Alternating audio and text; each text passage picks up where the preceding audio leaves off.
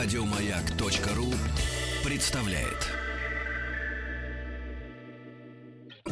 совместный проект радиостанции «Маяк» и телеканала «Россия. Культура». Белая студия.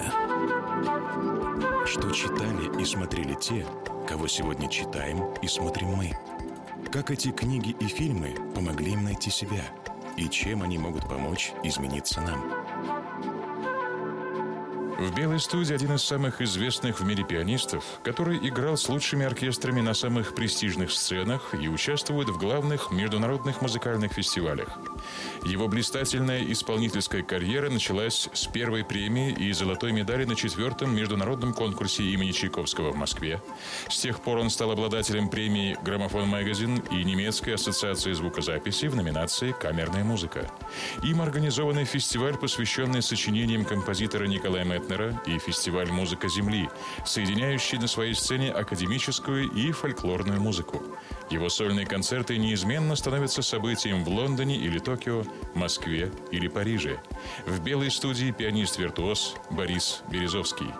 Борис Вадимович, мы начинаем с детских впечатлений в белой студии. В вашем случае, если говорить о книжках, к музыкальным впечатлениям мы еще перейдем, э, то это «Незнайка на Луне». Ее любят не только дети, но и взрослые. Когда ты читаешь эту книгу своему ребенку, всегда получаешь очень большое удовольствие, наслаждаешься тем, насколько там много точных наблюдений у Николая Носова. Вы эту книгу э, давно перечитывали или у вас вот детское от нее впечатление? Детское.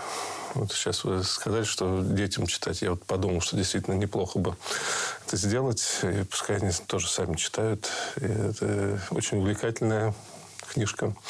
Ну, Носова, у него стихи замечательные. Вот вообще вся эта сериал, мыльная опера про, про Незнайку, где он только там не побывал.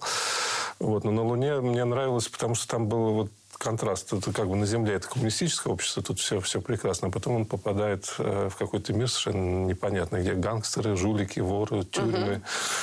И, казалось бы, это должно вызвать э, такое неприятие. неприятие. На самом деле это было все безумно интересно и, и забавно. И, конечно, когда уже вырастаешь и понимаешь, что мир в основном держится на криминальных каких-то законах, скорее, чем, чем на этих вымышленных коммунистических, каких-то идеалистических. По крайней мере, какая-то борьба всегда присутствует угу. в жизни. Да. При этом как бы кажется, что правильно быть знайкой. А Незнайка, он такой, ну, персонаж, который не занимается в достаточной мере ничем, ленив и так далее. Почему Незнайка вызывает гораздо больше симпатий и у детей, и у взрослых? Ну, это вечная тема. Иван Дурак в русских сказках тоже э, ему всегда везет, да. Там другие братья, они умнее, и лучше, и сильнее, может, все что угодно, а он получает все. То, что человек, который не стремится быть умным, в всяком случае, не показывает этого, это приносит больше удачи в жизни, чем, чем пытаться быть умным. Ну, это вот такая формула. Видимо, она и в сказках во всех, и здесь она удачно использована. Ну вот интересно, что это означает? Вот что значит быть незнайкой в жизни? Вот как можно в себе воспитать незнайку внутреннего, если можно так сказать? То есть какое-то такое легкое и даже парадоксальное, может быть, отношение э, у клоунов часто это, да, вот это, да. как будто они идиоты, а на самом деле они самые популярные. Ну, самые глубокие, Да, да самые глубокие, да. Ну, как это воспитать, я не знаю. Вот у вас есть незнайка? Вы в себе чувствуете эти черты? Еще как. Незнайка – это э, человек, который чего-то не знает. Я помню, мне кто-то объяснял, есть такой японский круг знаний. Чем больше ты знаешь, тем больше ты не знаешь. Ну, и все-все-все в таком духе до бесконечности. Конечно, я даже музыку, по большому счету, э, знаю процентов на... Мне трудно сказать, это бесконечность, да, это океан. 15-20 процентов. По-моему, незнайками быть очень, очень легко в общем, практически все люди, которые живут на Земле, они все в чем-то незнайки. Тем не менее, почему-то э, люди с большим трудом признаются в том, что они что-то не знают.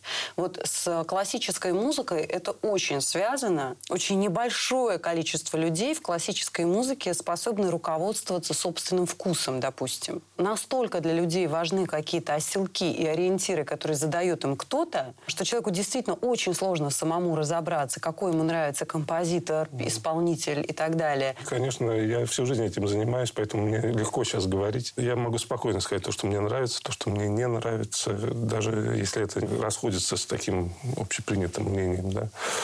Вот я могу спокойно сказать, что мне не нравится новая Бенская школа и совершенно не комплексовать по этому поводу. Но если это сказать профессору какой-нибудь консерватории, он, может быть, снимет очки, потрет лысину и скажет что-нибудь, что-нибудь, что ты ничего не понимаешь. Но мне на это абсолютно плевать. Мне кажется, что это правильный подход, потому что нужно всегда руководствоваться собственными впечатлениями. И самое главное, что это делает нас естественными и счастливыми. Как в себе и возможно ли развить вот это естественное восприятие музыки и действительно какой-то контакт со своим внутренним отношением к этому? Вы сказали, вы не любите венскую школу, но вы, например, говорите о том, что ваш любимый композитор Чайковский. Угу.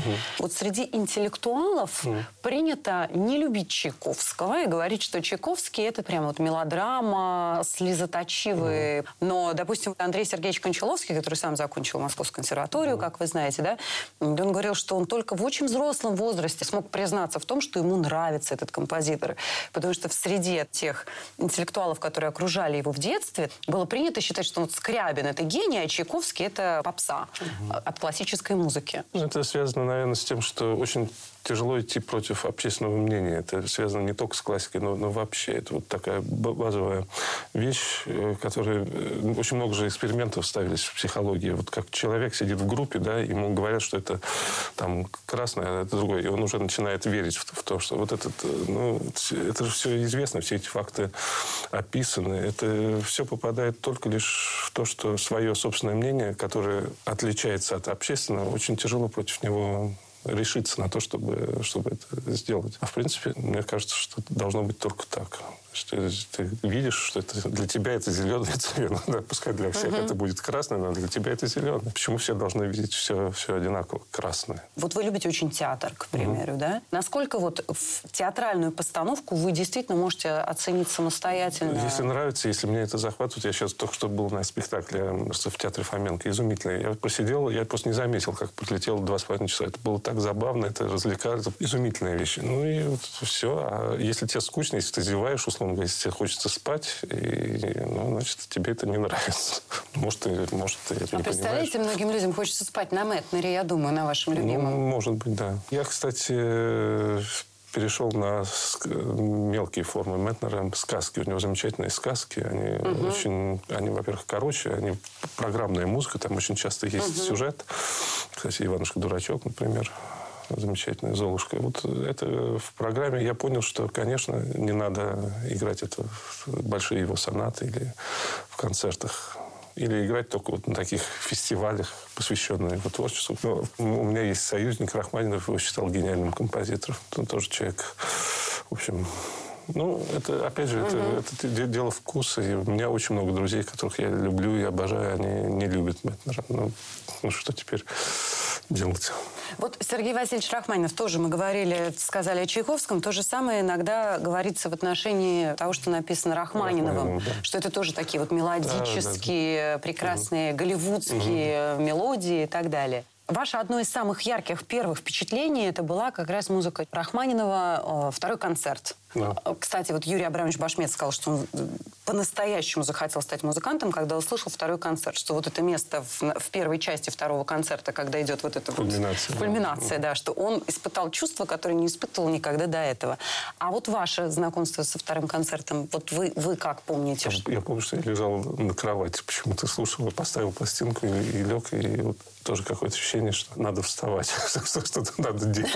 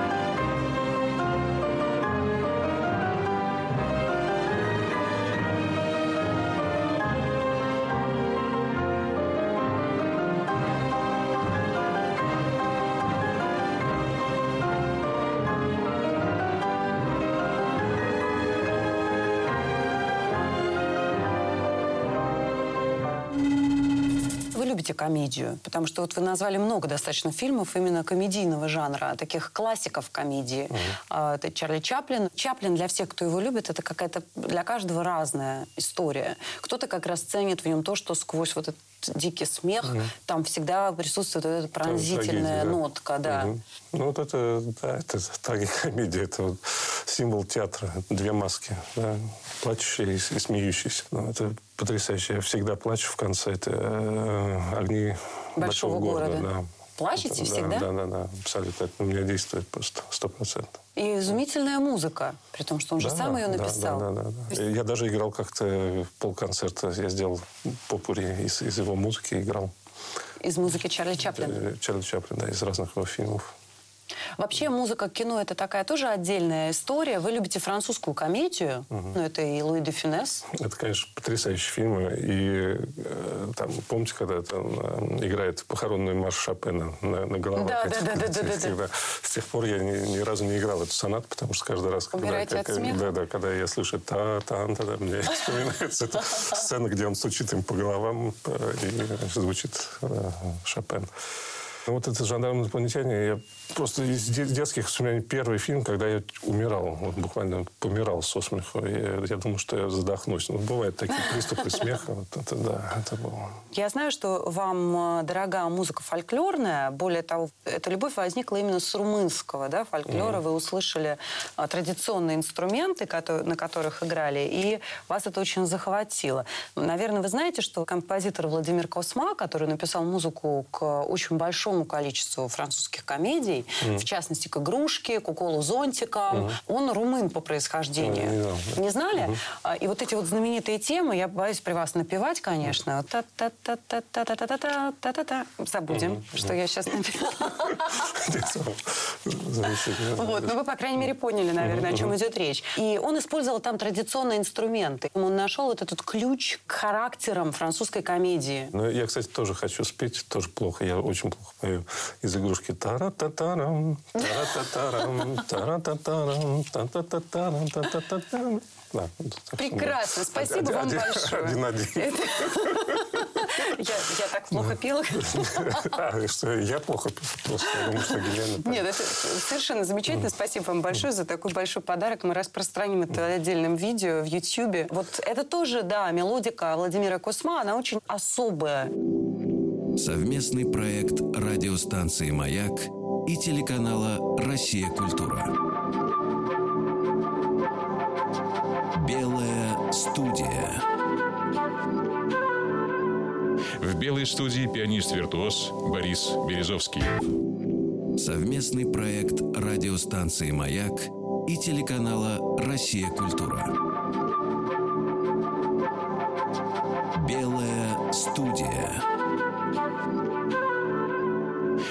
Белой студии пианист-виртуоз Борис Березовский. Интересно, что в музыке, в такой народной музыке, именно вот таких южнославянских стран, присутствует одновременно вот два элемента. А, с одной стороны, вот то, что писал Шуман о Шопене, вот это заль, да, угу. какая-то вот неизбывная грусть, которую невозможно перевести на другой язык. А с другой стороны, какая-то радость жизни. Знаете, например, в хорватской музыке нет минора. Угу, вообще? Вообще нет. Там так красиво, тепло и хорошо. У них вообще нет минорной тональности. В их музыке и в церковной, и в народной. Вот он.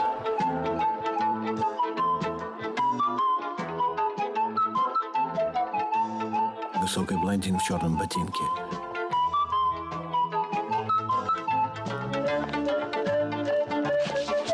Мишель.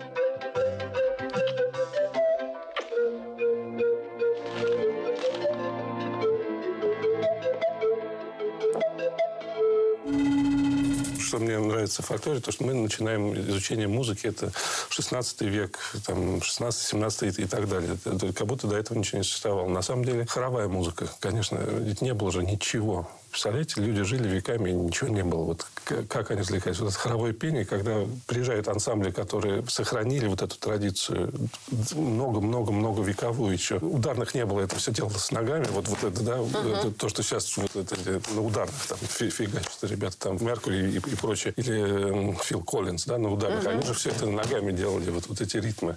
И пели одновременно, и танцевали. Вот это энергетика, вот это музыка настоящая. И это феноменально. Это просто очень сильное воздействие какой-то вот настоящести вот такой. Потому что эта музыка не для славы писалась, не для того, чтобы войти в вечность, а просто для удовольствия. Угу. И, и там основы всего того, что есть уже в поздней музыке. Импровизационность, там есть полиритмия, там есть полифония. Все есть, и мелодии, все, что хочешь. Потому что музыка, она же самая древняя самая древняя вещь, эти ритмы и, и так далее. Поэтому это очень интересная тема.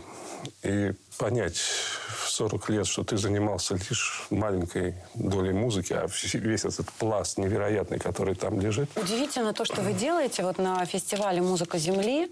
И мы вот тоже на «Синей птице» пошли по этому пути, и нам очень нравится то, что у нас ребята вот играют и на народных инструментах. Я видел одну девочку. Она играла, да, да, да, да, да. Вот буквально сейчас она выступала как раз тоже в филармонии с австралийской певицей и с Аркадием Шелкопером, который импровизирует на валторне в джазовом ритме. И получился потрясающий совершенно у них номер.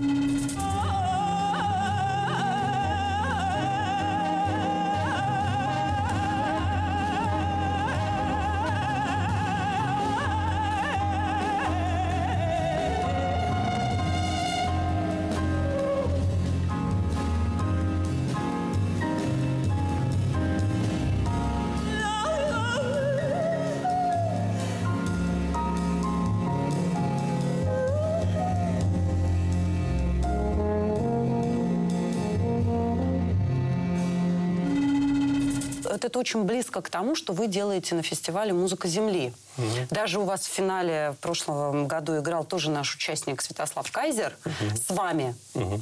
Вот это сочетание народной музыки и академической, классической. Что вы, как музыкант классический, находите в этих дуэтах? Такие идеи, которые приходят иногда очень удачно. Вот э, на этом же фестивале я играл с баянистом Думку Чайковского. Вот эта тема, знаменитая Думка угу. Чайковского, она потрясающая. Она такая протяжная. И на рояле вот не удается так красиво сыграть. Вот баян со своим звуком, вот этот, вот у него это гораздо лучше получается. Мы по очереди играли так. Это, просто иногда звучание инструмента, оно помогает. Например, Баха я не, не всегда люблю слушать на там, клавесине, на гитаре прекрасно. Он как-то расслабляет звук гитары. Сразу тебя как-то, ну, значит, все хорошо. Можно свечки поставить, уже органы, это уже напрягает страшно это, это, это звучание. Или там клавесин. Сразу что-то хочется что-то угу. сюртук надеть. А гитара, она расслабляет. И вот эта музыка Баха на гитаре замечательно звучит. Или почему, собственно говоря, не, не сыграть Чайковского на, на баяне? Он, кстати, обожал фольклор. Угу. Он вообще говорил, что если хочешь веселиться, иди в народ. Стравинский, он ближе к фольклору. Римский Корсков Стравинский на 100%. брал просто да. целыми кусками да. же ну, из первые, первые два периода его, да. его... Нет, даже первый. «Весна священная», потом «Жар птица», конечно, да. «Петрушка». А что самое главное в народной музыке? Вот какое главное качество ее, которое вам дорого? Там все замечательно. Там очень красивая музыка, там потрясающие слова. Кстати, на следующем фестивале мы хотим сделать буклеты, потому что часто не слышно, но это, это финально такая мудрость, это такая вообще знание жизни настоящее. Там всю философию можно вместить в одну частушку. Будем петь, танцевать, придет время, будем умирать. Да? Угу. То, то, что там, там опишут философы, я не знаю. Все, все, все очень просто и как-то нормальность какая-то. В классике есть очень много красоты, есть фантазии, все что угодно. Но нормальность только вот в народной музыке. А что вы вкладываете вот в это понятие нормальность? Нужно иметь все-таки ноги на земле, потому что иначе, иначе можно потерять немножко контакт с реальностью.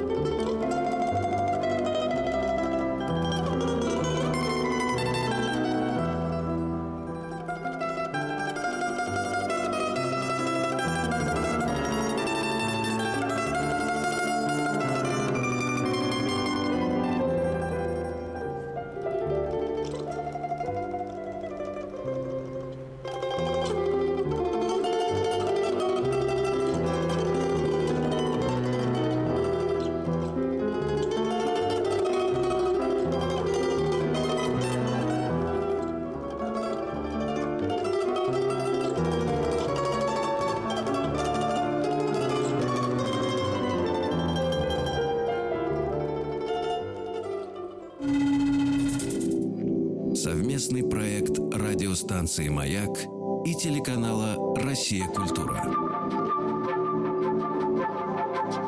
Белая студия. В белой студии пианист-виртуоз Борис Березовский. Совместный проект радиостанции «Маяк» и телеканала «Россия. Культура».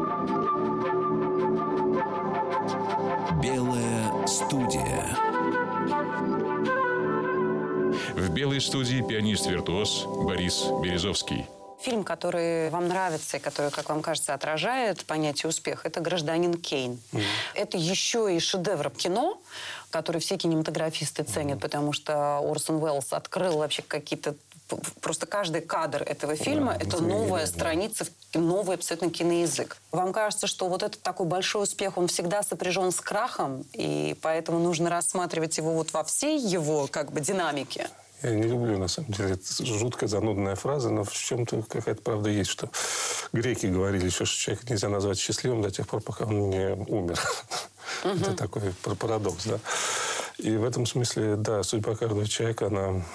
Ну, это такой взгляд философский. А фильм-то действительно замечательный. Это, скорее всего, от ценности каких-то детских впечатлений, да, о том, что вот, эм, эти санки, на которых он катался, они не могли понять, собственно, о чем он Что говорит. такое розовый Человек- бутон? да. Человек, который достиг всего в этой жизни, и власти, и денег, и вообще чего только у него не было. Ну да, ну это такая психологическая вещь. Ну и потом очень красиво снят, и, конечно, феноменально талантливый режиссер и человек. А как вам кажется, вот э, Чарльз Фостер Кейн, он мог остаться счастливым? В чем его ошибка? Мог он э, сохранить э, тот успех, которого достиг? Или этот успех заключал в себе уже как бы тот крах, который в результате его настиг? Не знаю, трудно сказать. Наверное, связано как-то с любовью, с какой-то... Ну, скорее, недостаток любви в детстве, да, когда его насильно отнимают.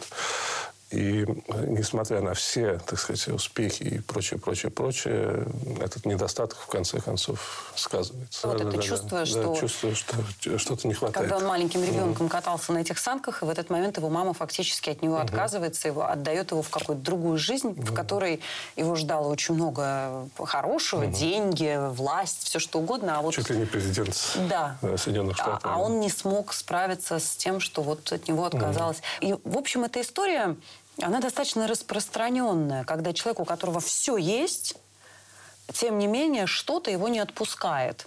У кого-то это какая-то история с детства, у кого-то тоже история с детства, но другая. Кто-то не может забыть женщину, которая там отказала при каких-то обстоятельствах и тоже. Это очень часто. У Да, творческих да, людей да, это да, очень да. часто. У А, рефлексующих, да. Да. э, Творческих Что- личностей это часто, вот да. такое впечатление, что у вас достаточно здоровые отношения с самим собой. Чего не скажешь о большинстве музыкантов а, вашего масштаба и уровня. И композиторов, и исполнителей. У них у всех очень много вот этих демонов, с которыми они борются. А, это обманчивое впечатление? Или вы действительно, в общем, достаточно э, гармоничный и счастливый человек? И как вам удается таковым быть? И при этом чувствовать прекрасно, что хотел сказать Шопен, который, в общем, гармоничным был только в плане сложения нот. Да, ну, знаете, мне, мне лично вот то, что я говорил, что мне очень помогло знакомство с фольклором, конечно. Потому что то, чем мы занимаемся в классике, настолько огромный отрыв от действительности, от людей, от нормальных людей, с, с- с которыми встречаешься, что ты понимаешь, что мы как будто на других планетах. Ну, естественно, это с математиками то же самое. Ну, Да. То есть мы все ходим в магазин, покупаем колбасу, но он возвращается, у него там какие-то формулы, у нас там какие-то произведения. Но вот эм, когда я нашел то, что музыка это объединяющая какую-то вот эту базу, мне гораздо стало э, легче жить э, в этом смысле. Поэтому я действительно очень благодарен фольклору, что он мне как-то одновременно и опустил на землю, и с другой стороны показал, что это замечательно, что это замечательно жить на земле. Вы сказали, что э, для вас исполнение одного и того же произведения, вам же приходится там по сто раз играть одно и то же произведение. Это как портрет Дариана Грея. А вот если вы переслушиваете, допустим, то, то, как вы играли когда-то, для вас это в какой-то степени как дневниковая заметка? То есть вы можете по тому, как вы тогда играли, допустим, какую-то вещь Шопена или Бетховена, почувствовать себя тем? Вот вспомнить, каким вы были, допустим. Ну, конечно. Мне это легче всего сделать. когда как раз сейчас рылся в старых кассетах, нашел первую запись, когда я играл концерт Чайковского, меня было лет 14, в Ульяновске. Очень было забавно послушать. Ну, здорово все равно здорово. Вы себя вспоминали вот тем мальчишкой 14-летним? Вот что вы про себя вспомнили? Я помню только то, что я подъезжал к Ульяновску, был э, какой-то мост, и я слушал итальянскую попцу. Вот это за то время мне гораздо больше нравилось, чем концерт Чайковского.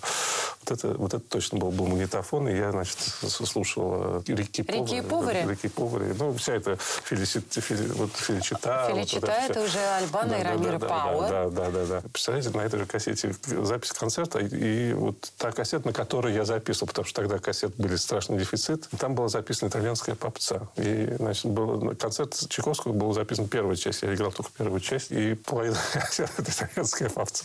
А половина кассеты – концерт Чайковского. Это вот, вот это вспомнить то, что ты ехал, то, что ты слушал итальянщину, потом записал концерт, и спустя там сколько-то, немало, скажем так. 40. Да. Нет, ну не 40. Ну, что-то в этом духе. И вот полкассеты этого, полкассеты этого, концерт Чайковского. И то, и другое, в общем, приятно слушать. А насколько это вас отражает? Вот такая кассета, на которой наполовину концерт Чайковского в вашем исполнении, а на другой половину а, Рики нет, она, она полностью отражает, потому что я, я обожаю попцу, я люблю обожаю в Queen, Фредди Меркури, вот вообще этот образ такой, ну, брутальный, энергетика, такая, ну, вообще хард-рок, все что угодно. Ну, просто я это воспринимаю как разные сравнения, когда сравнивают, что что-то там лучше, хуже. Я не понимаю, потому что музыка, музыка либо она действует как как-то, либо нет. А все равно время оно как-то отсеивает. Остается Фредди Меркури, остается э, Аббл. А что ваши любимые из Аббы? Из Аббы? Да. The winner takes it all. А вы согласны, что The winner takes it all вообще? Ну, в этой песне, да. Нет, вообще, в жизни. Что победитель э, забирает все. Что-то птица счастья. Как там припев? Выбери меня, выбери меня. Птица счастья. Я уже не комплексую с вами в дуэте, потому что как-то... Вот если бы мы играли с вами на рояле, наверное, мне бы... кстати, хорошая песня. Очень хорошая. То есть птица счастья, она выбирает по своему усмотрению, или ты можешь что-то сделать для того, чтобы ей понравиться? Я думаю, что если спеть, то она прилетит, конечно. Вы полагаете? Да, да. Почему вот у нас даже и конкурс тоже «Синяя птица»? Это что-то такое, что с одной стороны человек ищет, mm. а с другой стороны в этом поиске есть э, путь. Вот этот спектакль знаменитый «Синяя птица». Он, Конечно, он, который Станиславский поставил. Кстати, я его не видел, представляете? Ни И в детстве не, видели? В детстве не видели. Вы же в Москве росли, в Арбатских я, переулках. Я э, рос, у меня папа работал в театре Образцова в оркестре, поэтому я пересмотрел все необыкновенные концерты. Видимо, поэтому я стал пианистом. Это там, если помните, «Младенец» играет. Конечно, помню. «Младенец» — это очень смешной номер. Вообще спектакль абсолютно гениальный. Вот необыкновенный концерт. И вообще Сергей Образцов это, конечно, абсолютно гениальный режиссер и философ. Mm. И всегда, даже сегодня, когда смотришь его спектакли, и то, что новое даже ставится, да, ты можешь не знать, что это Образцов сам ставил, ты сразу видишь. Mm по тем э, игрушкам, по, комедия, по тому, как они сделаны. У вас есть какая-то фраза, вот вы папу своего упомянули, вы вообще близки с папой, насколько я понимаю, потому угу. что я даже видела, вот я была на вашем концерте и, и видела, что папа угу. сидел, э, вас слушал, и все музыканты его знают, видимо, он часто гость угу. на ваших концертах. У вас есть выражение с папой какое-то любимое, да, что кажется... Главное вовремя остановиться. Да. да. Это он очень любит повторять. Но он да, очень дисциплинированный человек, армейский. Он 20 лет в армии прослужил, поэтому у него дисциплина совершенно феноменальная. Мне гораздо сложнее. Вот. А он так во всем там, да, это его девиз. А что это значит? Главное вовремя остановиться. Даже преферанс. Ну, он немножко скучновато играет, потому что он не рискует. не азартный человек. А вы азартный? Я больше в маму. Мама могла там имение заложить. Было имение? Было, ну, когда-то, да. Моя прабабка могла его заложить, но потом в 1917 году это все его заложили. Вот и прекрасная какая-то метафора. Вот ты думаешь, закладывать, не закладывать имение. Закладывай, пока оно твое. Если есть ради чего. Наверное, все-таки... То есть вам ближе все-таки мамина, да? Ну, в общем, да. Конечно, такая более артистическая какая-то. Папа, папа очень... Э, человек невероятно умный и очень расчетливый, а мама, она более такая э, эмоциональная. Очень интересное было ваше признание в программе Владимира Владимировича Познера. Вы сказали, что дирижер – это абсолютно лишняя вообще фигура, это не профессия, и во многих произведениях оркестр может и без дирижера прекрасно сыграть. Вы в самом деле так считаете? Например, есть же знаменитый фильм «Феллини», вы видели репетиция Да, оркестра, да, в котором дирижера таки заменили Да, да, да. метрономом. Но и- потом все вернулось. Да, то есть они как бы тоже Ну, знаете, придерживались этой концепции. жизни, это вот 8 апреля я буду играть сложнейшие фортепианные концерты без дирижера. Творчески я просто чувствую, что это лишний человек именно в концертах. Я считаю, что это камерная музыка в основе своей. И когда играешь квинтет, то дирижера нет. Просто э, масштаб увеличивается. Мне кажется, что, что совершенно не нужно. Это посредник, который только мешает. Он мешает, потому что реакция музыкальная она очень быстрая. Ты смотришь на человека, и ты, ты- ты с ним как бы реагируешь на музыку. А если это идет через кого-то, это просто удлиняется с- сам, сам процесс, а тут быстрее и удовольствие гораздо больше. И вот этот концерт 8 апреля, где мы исполняем сложнейшую музыку, я специально взял Стравинского и Брамса концерт, это как симфония, для того, чтобы именно доказать, что это абсолютно в данном формате лишняя фигура. Да. И я надеюсь, что у меня получится, и тогда я буду продолжать э, выступать. Но вы не опасаетесь, что все-таки это, в общем, о, вот это риск как раз. Что мама, прабабушка в вас заговорила, которая закладывала имя. Ну, риска э, не буду еще. Что наша жизнь игра. И кто тому виной, что я увлекся этой игрой. Да, гениально. И если мне удастся, то это, я считаю, будет действительно таким моим, моей огромной творческой удачей. Но а, вы знаете, в чем мне-то кажется роль э, дирижера? Потому что понятно, что вы говорили, что дирижер, он показывает, кому когда вступать, но в самом деле музыканты могут и сами суфлер. разобраться. Но суть в том, как мне кажется, что отличает вообще солиста от музыканта в оркестре?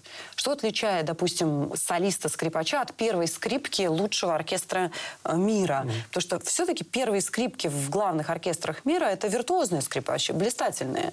В чем разница тогда между человеком, ко- на которого мы приходим сольно слушать, и тем, который сидит в оркестре и вот исполняет эту волю? Может быть, разница в том, что солист это человек прежде всего, у которого есть какая-то идея в отношении к музыке.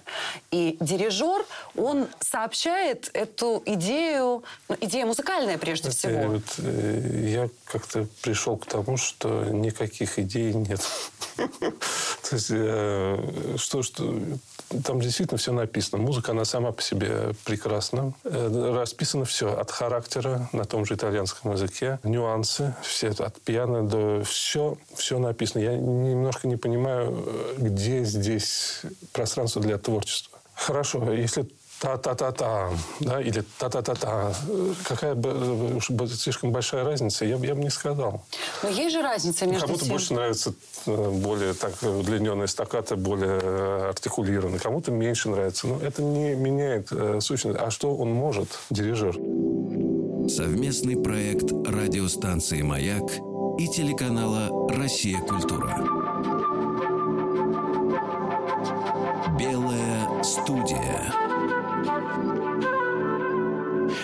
Белой студии пианист-виртуоз Борис Березовский. Совместный проект радиостанции «Маяк» и телеканала «Россия. Культура». Белая студия.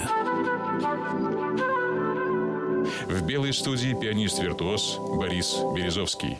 Там в оркестре, допустим, есть партии разных инструментов, да, и, ну, там, для дирижера, допустим, эти инструменты могут выражать Ну да, он те может, или может иные... попросить кого-то громче сыграть. Ну, да. то есть вывести на передний Ну план. да, Ну, это ди- ди- диджей, в общем. Просто какие-то там э, голоса вызывает. Действительно, это так. Но почему это не может пр- произойти в, э, в процессе спонтанного музицирования? Вот в чем вопрос. Почему это не может произойти? Это может произойти. Потому что для этого у всех играющих в оркестре должно не только совпасть представление о том, что здесь выделить, но еще оно должно быть. А как мне кажется, и, может быть, я заблуждаюсь, и мне странно с вами спорить, учитывая ваш масштаб и как бы мой совсем небольшой, что в этом-то и заключается разница между солистом и музыкантом оркестра, что у солиста есть свое восприятие этого. Я понимаю, о чем вы говорите. недостаточно. Не, э, слишком маленькая для, для маневра, чтобы, чтобы оправдать гениальный дирижер, гениальный исполнитель. Слишком маленькое э, пространство для маневра. Ну, хорошо, чуть громче кларнет, чуть меньше фагот, да. Ну, Тише, когда ладно. вступить. Почему, ну, условно почему говоря. за, за это человек должен получать все, все лавры и гонораров в, в- в 50 тысяч раз, в 50 раз больше, чем, чем первая скрипка? Вот Дело не в деньгах, а дело в том, что это концептуальная разница. Я считаю, что оркестр – это камерная музыка. Камерная музыка – это... Это интересно, Ну, что вы концерт вот- рассматриваете как некое Да, да, производное да, от камерной да. музыки. Абсолютно. Просто То такая это не- не то, что- квинтет, а там 120 тет. Даже когда приходишь, в расписании написано аккомпанемент, в оркестре написано аккомпанемент, солист аккомпанемент. Это неправильно. Это не аккомпанемент, это симфония с роялем, предположим. Да? Ну, Да. Так. И от этого меняется отношение. То есть я сижу в оркестре, мы часть общего э, э, музыки. Музыка задает параметры. И от нее, от нее, конечно, там есть какая-то импровизация, есть э, небольшие маневры, где ты можешь там оставить свой след, да, небольшой. Но, в принципе, это все равно... Мне нравится именно вот музицирование, когда ты смотришь, когда ты видишь музыкантов. Вот, допустим, вот то место в концерте Рахманинова, о котором мы с вами говорили, да, которое все мы знаем. Но это место очень сильно зависит от того, как его интерпретировать, в какой момент кто вступит, где, как ты его повысишь и где ты его обрушишь. Это очень важно для восприятия. Это, то есть, условно говоря, действительно совершенно по-разному Михаил Васильевич Плетнев будет дирижировать этой историей, Валерий Бесалович Гергин. Да. Согласны с этим? Хотя бы. Ну, я, я согласен. Я со- согласен, что... Именно вот в этом месте. Разве нет? Разве там не имеет принципиальное значение мысль дирижера? Принципиальная мысль... В этом месте, конкретно Может. второго концерта Знаете, да- давайте поговорим э, об этом позже, после концерта. Хорошо. Потому что это пока не состоялось, это не доказанное. Вот если это действительно удачно все пройдет, это одно дело. Тогда вы второй сыграете. Вот вы со- согласились бы без дирижера второй концерт Рахманинова сыграть? Оркестром? конечно. Да? За- за- Запросто.